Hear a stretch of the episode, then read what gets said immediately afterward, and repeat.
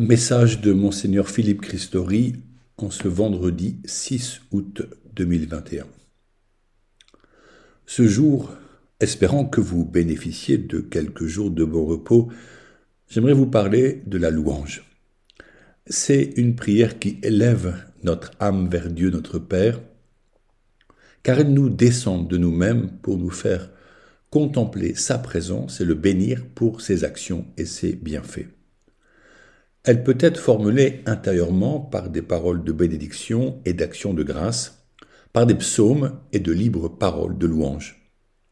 C'est ce que fit la Vierge Marie avec son Magnificat, en puisant dans sa mémoire le trésor des prières de son peuple, guidé en cela par le Saint-Esprit,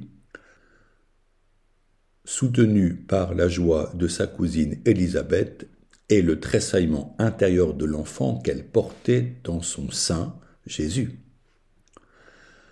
Ne sommes-nous pas au cœur de l'été?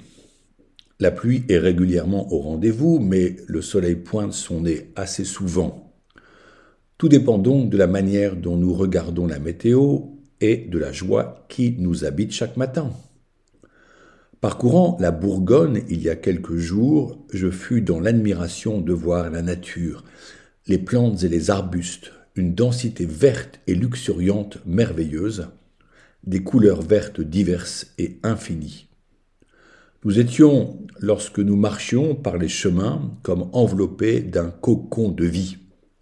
Le soleil se jouait des nuages, les traversant de ses faisceaux de lumière, pour éclairer les villages, les pâtures et les forêts.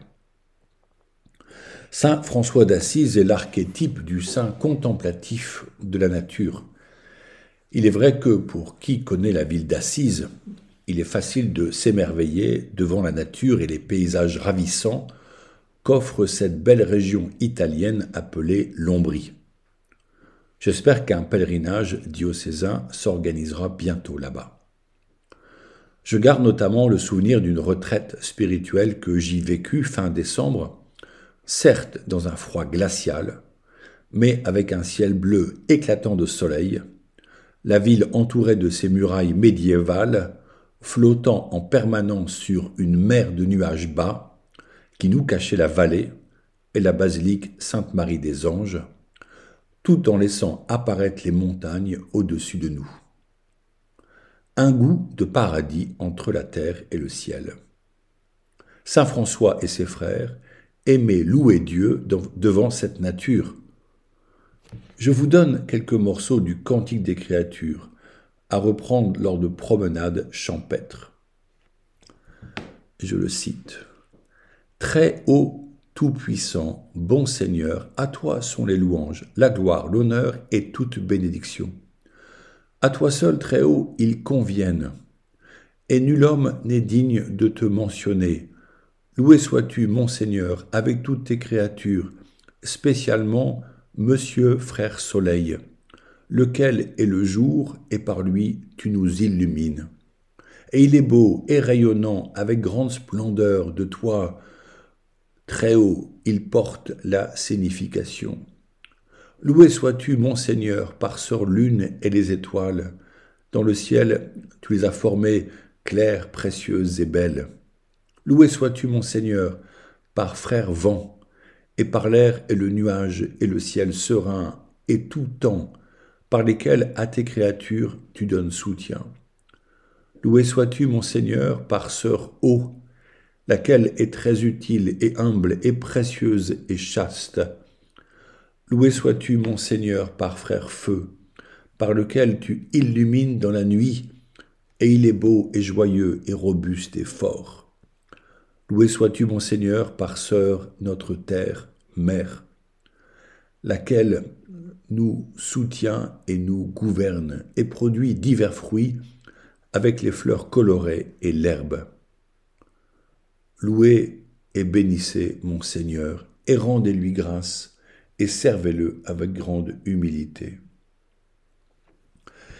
Il est possible que vous qui lisez ces lignes êtes en train de vivre quelque épreuve douloureuse ou qu'un ami subisse une grave maladie. La pandémie atteint certains plus profondément que d'autres, comme Paul qui me parla de ces deux mois dans le coma, due au Covid.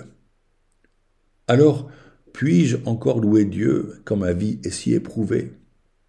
Quelle motivation vais-je trouver si de ma bouche c'est un cri de douleur ou de colère qui s'échappe? Comment chanter le Seigneur lorsque je fais l'expérience difficile de son apparente absence La louange est due au Seigneur pour l'œuvre de vie qu'il opère en nous. Même dans la douleur, nous pouvons essayer de prier et oser louer le Seigneur. Chacun de nous a reçu la vie de Dieu. Je cite l'Écriture, Avant même de te façonner dans le sein de ta mère, je te connaissais. Avant que tu viennes au jour, je t'ai consacré. Jérémie 1, verset 5. Certes, tous les hommes naissent égaux, dit la loi, mais nous savons bien que cette égalité n'est que celle de la vie, non celle des conditions. Certains vivent dans une réelle aisance matérielle, tandis que d'autres n'ont pas même de quoi se nourrir. Pourtant, c'est souvent parmi les peuples en grande précarité, mangeant peu et ne possédant rien, que l'on rencontre les plus beaux sourires d'enfants. Une personne me disait que sa jeunesse avait été de celle-là, mais qu'elle avait appris à être heureuse car elle avait reçu l'essentiel, la vie. Avant même notre naissance, le Seigneur nous a consacrés pour lui. Cela veut dire que notre vie est sacrée dès son origine, et personne ne peut nous ôter cette dignité de fils et de fille de Dieu. Les pauvres se tournent plus naturellement vers le Seigneur, tandis que les riches s'en détournent, attirés par la richesse et la facilité matérielle. Mais ce n'est qu'illusion. Aussi, même si les conditions de nos vies sont dures, même si nous croisons souvent la souffrance, la voie de la louange devient un chemin de paix et de joie dans l'adversité. Osez entrer dans cette prière en reprenant les mots des psaumes, qui n'écartent pas l'expérience de la peine, nous permet de regarder le Seigneur avec foi.